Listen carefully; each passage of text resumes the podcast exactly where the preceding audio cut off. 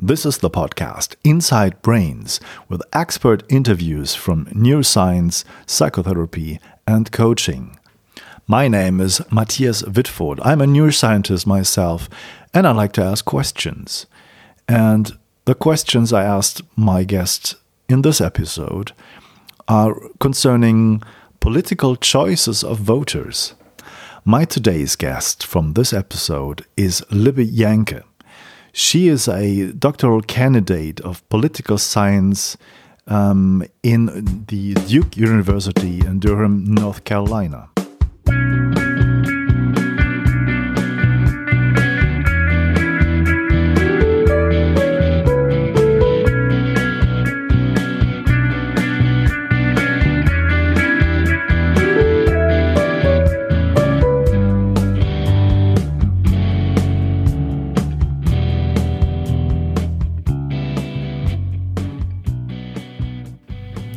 She has published a very interesting paper uh, in the journal Trends of Cognitive Sciences that's entitled Issues or Identity Cognitive Foundations of Voters' Choice.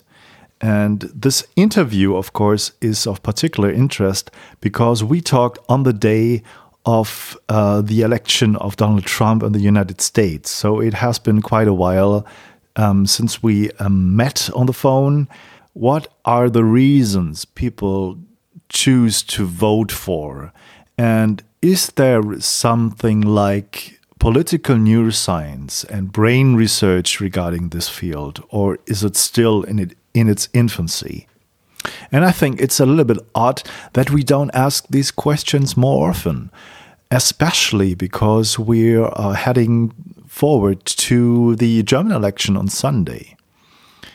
Are voters' choices based on rational insights or are they irrational? These are the questions I asked Libby and I hope you enjoy it.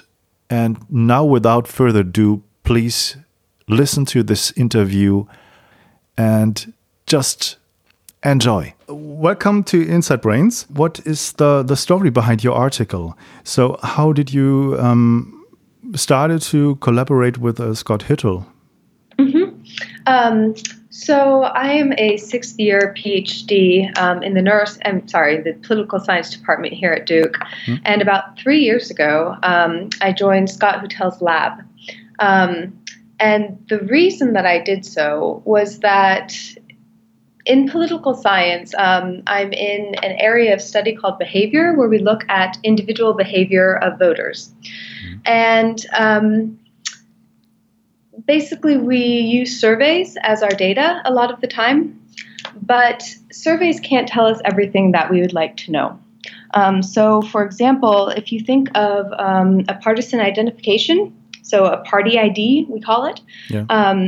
You can think of people who are extraordinarily well reasoned regarding why they are of the part, party ID that they are. So um, these are people who know a lot about politics um, and who have reasoned from policy to a party ID. Mm-hmm. And then there are other people. Um, so you can imagine someone who grows up in a household that is of a, a, certain partisan identification. And maybe that person will take on the same party ID as their parents have. And this person um, might come to uh, embrace some of the policies of that party, but it really wasn't the reason that they became um, a member of that party. Mm-hmm. And these people, so if you gave the two of them um, a survey question asking them, you know, what policies they support, their answers might be the same. Mm-hmm. But the reason that they are their party ID um, is very different. And we would expect that if the party were to change its policies on something, you would see very different effects with the two people. So that's an example of a question that a survey just, we can't get at that question using surveys. And so the hope is that we'll be able to use fMRI data um, as an alternative data source. Mm-hmm. Um, so that's the hope. I joined his lab about three years ago, um, and uh, and then we were just working in this area, and um, we're certainly motivated by recent elections to focus on identity. Yes. Okay. So, and your article is, is a kind of um, um, presenting a new idea, new a new theory about voters' choices. Um, but you you mentioned uh, fMRI. So have you already done uh, already um, underwent uh, fMRI studies, or did you already do some um, MRI studies regarding this topic? So no, we haven't, um, okay. and we're planning to do so right now. Um, we're running mTurk studies to see if we can, um, you know, manipulate whether people are using policy or identity, um, to see what the proper measurement of identity is, mm-hmm. Um, and these are the um, precursor studies to doing an fMRI study, which we should get to in the next year. Okay. Um, you in, in, this article, let's let's talk about your your um, Trends in, in Cognitive Neuroscience article. Um, uh, you state that the most common models assume that voting is a rational choice, right? Yeah. Um, and what what is your additional proposal to this? So why isn't yeah. this sufficient so far? Yeah. So um, so, what we mean by rational choice models, and we go through, uh, I think, three of them in the article, mm-hmm. um, is that they tend to focus on issues or policies as um, as the main variable that determines a person's vote choice.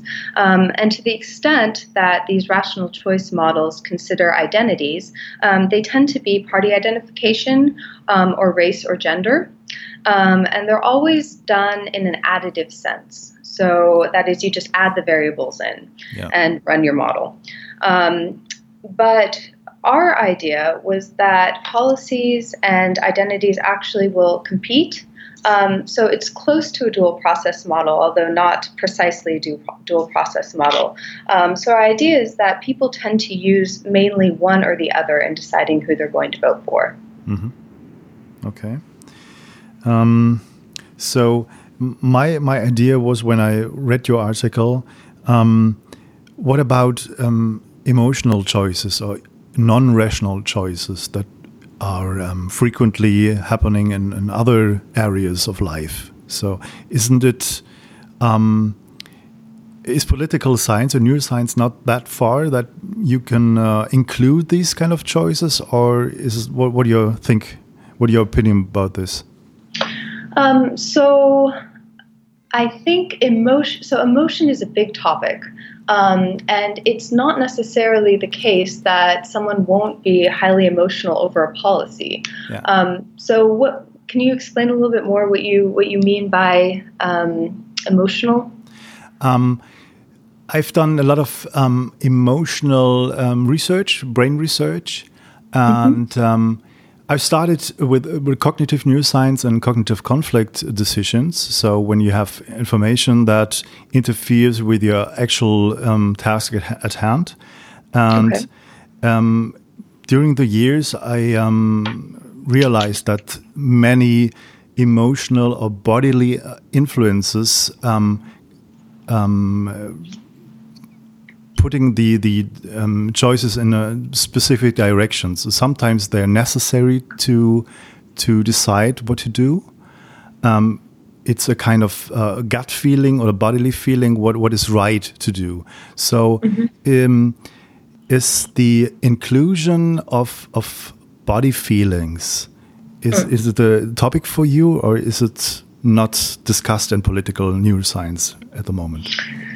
Um, so there are a grand total of probably three or four um, political scientists who do uh, neuroscience work, and actually, mm. two of those people are doing um, uh, biology work. Basically, they're looking at at genes, mm. um, and uh, the third person, I don't. I know has working papers, but I don't think has published any. So there are maybe five papers that have been published. Okay. Um, that look at any neuroscience at all. Mm-hmm. Um, and so I don't think any have looked at that. I know that um, studies have looked at uh, differences um, in brain regions that are used between Democrats and Republicans, mm-hmm. um, but I don't think anybody has looked at emotion. And um, identity and emotion are certainly related, but it's not um, what we're focusing on right now. But I agree that it's a um, a great topic. Certainly, there's a lot of neuroscience work on it,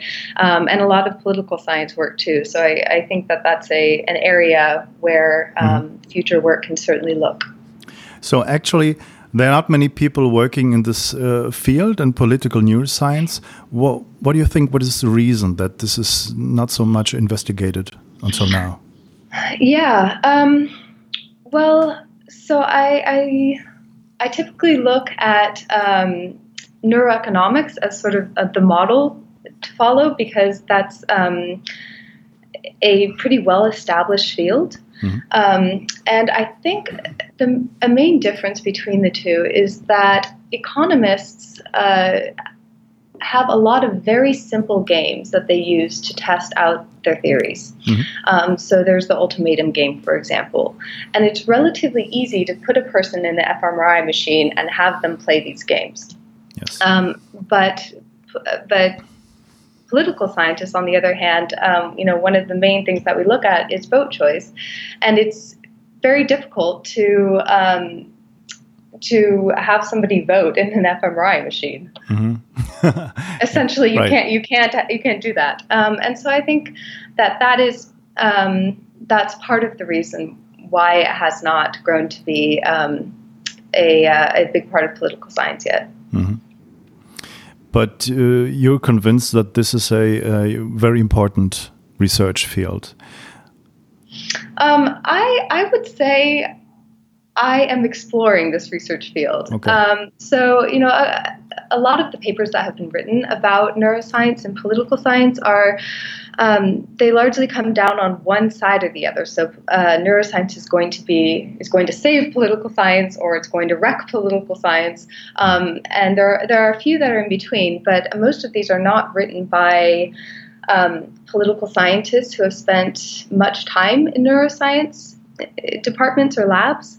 And so I decided that um, actually getting some experience um, with neuroscience uh, was was a good way to see whether it had anything to offer. Mm-hmm. Okay. Um, and yeah. And so, um, so for example, I the first project that I worked on in the lab um, was on resting states okay. and uh, the default mode network, which has mm-hmm. nothing to do with political science at all. Um, but it was just getting me familiar with um, analyzing fMRI data, using FSL. And so, um, yeah, I, I, guess I'm trying to look at it from a neuroscientist perspective and from a political scientist perspective. Mm-hmm. Okay. Um, my my question sounded a little bit too critical. That that was my intention. Um, when I was asking if it's if you think this is an important field, I was more um, referring to the fact that maybe there are a lot of um, interest groups, political interest groups, that are uh, very keen to know what what ways are they are to to influence the voters' choices.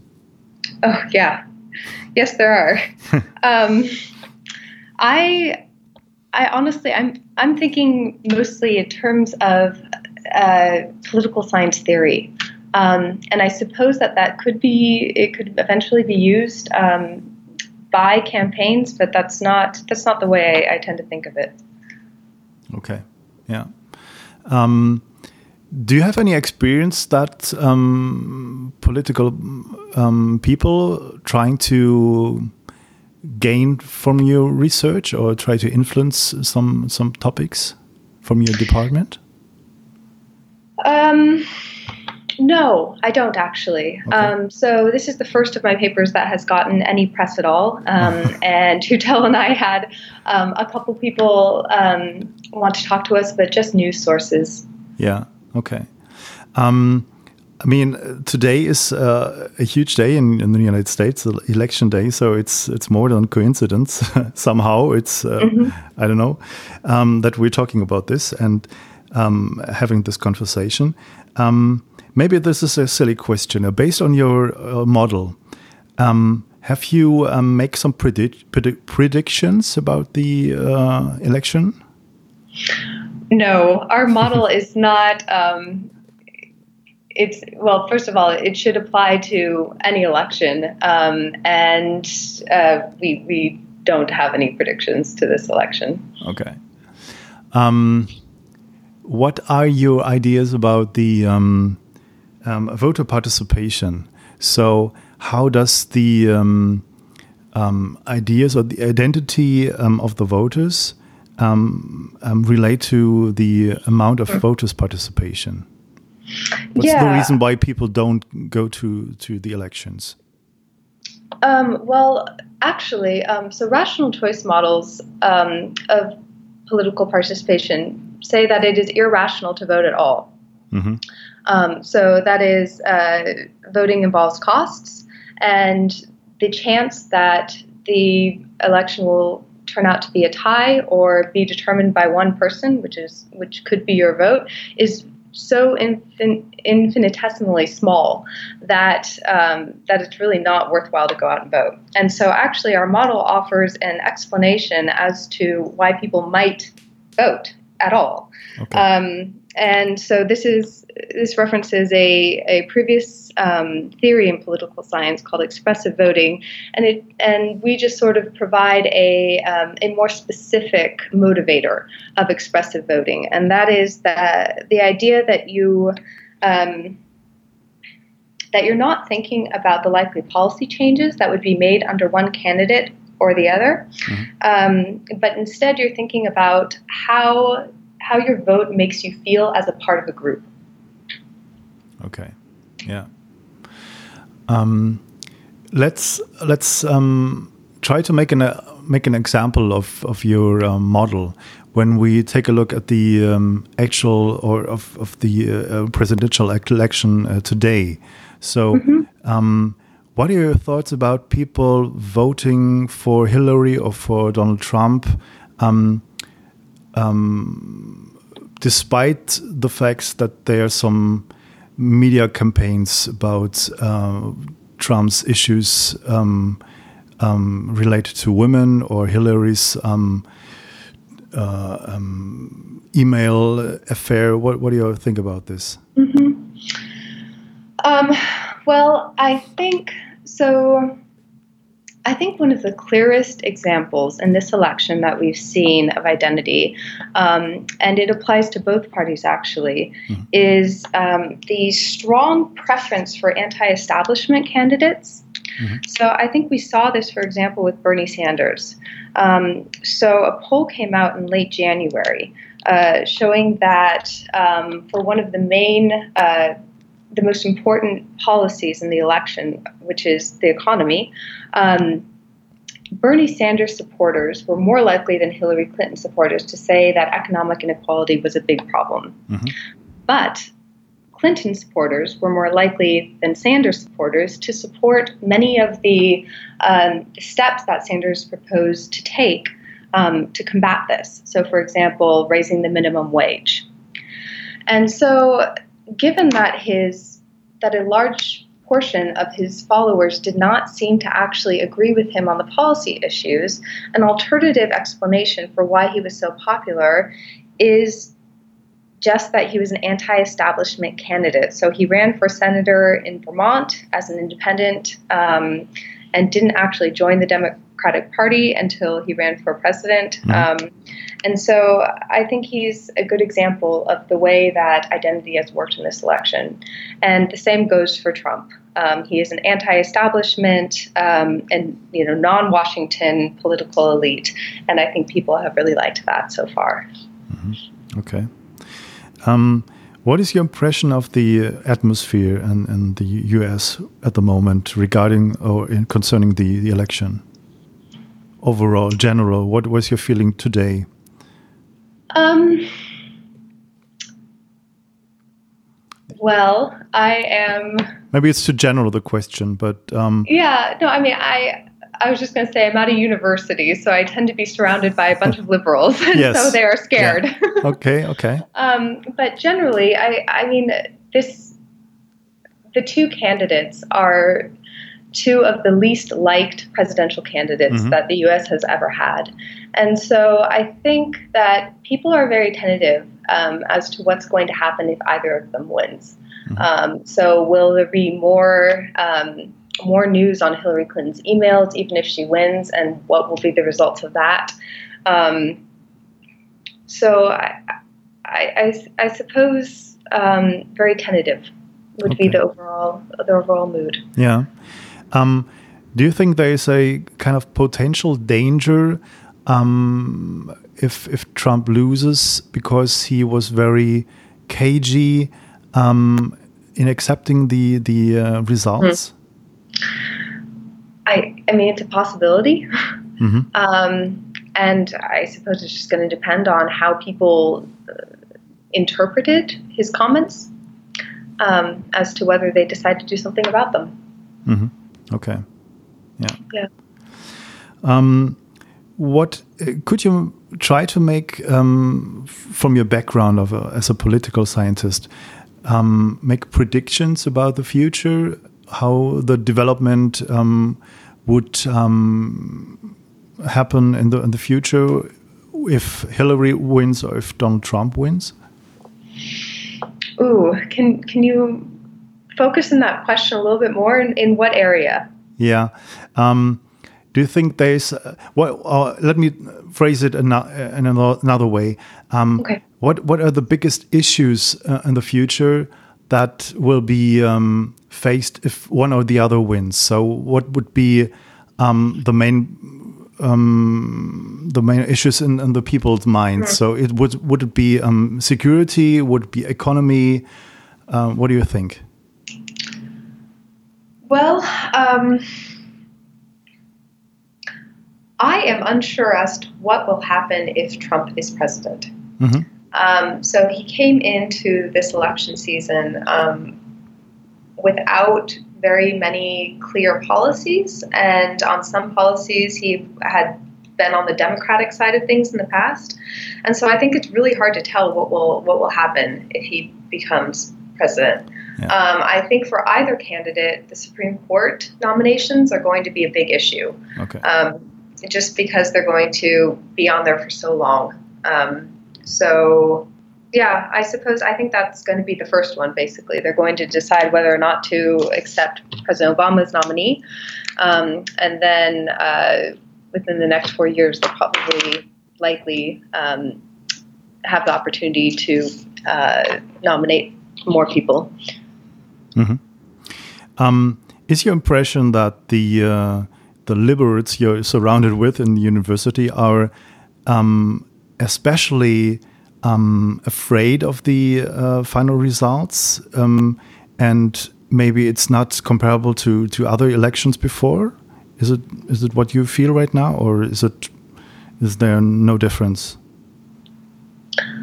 Because the, uh, these candidates I, are so unliked, yes. both of them yeah, I would say that it is different from previous elections. Um, like I said before, both of the candidates are strongly disliked um, mm. by the overall public, um, and so yeah, I, I think that they're um, much more nervous this election than they have been. Yeah. Um, let me. Um, if, if, I may, just ask something about your your neuroimaging studies that you're planning in the future. Mm-hmm. Um, could you elaborate a, a, little bit more on this? What what your plans um, when when you um, measure people? Sure. Um, so right now we are um, mostly working on MTurk. Do you know Amazon Mechanical Turk? Do you know of that survey? Um, no. no. Okay, so Amazon has a uh, a sort of survey software called Amazon Mechanical Turk, mm-hmm. and basically anybody can sign up and take the surveys. Um, so it's not nationally representative, um, but it's a good way to get data really cheap and really quickly. Um, and uh, so we've been running several studies over the past couple weeks on there to figure out a how do we actually measure identity mm-hmm. um, so there's some work in political science on identity, um, but uh, they those theories tend to um, not connect the idea of identity to any general framework for voter decision making, mm-hmm. and so we're actually not sure of how to get a good general measure of identity. Okay. Um, and so we've been working on that. Um, we've been working on testing whether um, it appears that policy and identity actually do work at odds um, and not um, in an additive manner. Mm-hmm. Um, and we've we have some results showing that they do so far. But like I said, this is not a nationally repre- representative sample. Yeah. Um, and so our work for the last couple of weeks really just has been to try to flesh out um, some of some of the questions that we are asking people um, to see if we can try to manipulate whether people are using identity or policy. Um, and we haven't really gotten to the um, to the details of our fMRI study yet, simply because we're not sure how to ask mm-hmm. how to measure identity at all yet. Okay. Mm-hmm. So hopefully we'll be there soon. but uh, we were just trying before the um, election to collect as much data as we could. So you you have added some complexity um, uh, based on your model, and now you have to deal with it, right? yes, exactly. okay. Um, what uh, what was your way into political science? So why did you choose? What was your reason the reason you, you choose to to um, study this? Or what what have you studied actually? Psychology Ooh, well, or um, yeah I I studied political science as an undergrad. Okay. Um, and the reason I did was that it seemed important. Yeah. Um, and that was really it.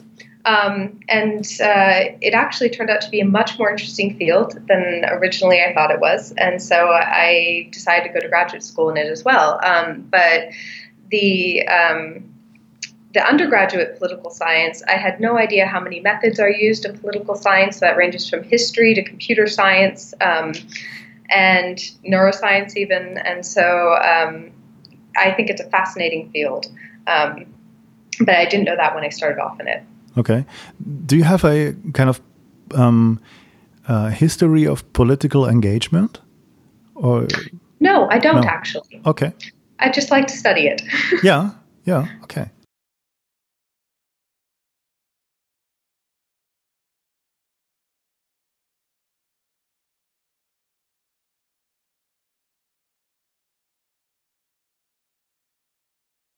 What kind of books have influenced you? Maybe political books or other books. What would you recommend for, for listeners? Oh, um, so there's a great book that two very prominent political scientists, um, Achen and Bartels, are their last names. Um, mm-hmm. And it is a book called Democracy, Democracy for Realists. Um, and it was just released this year. And it's um, about why rational choice models of, um, of political choice are incorrect and what that means for democratic theory generally. Okay.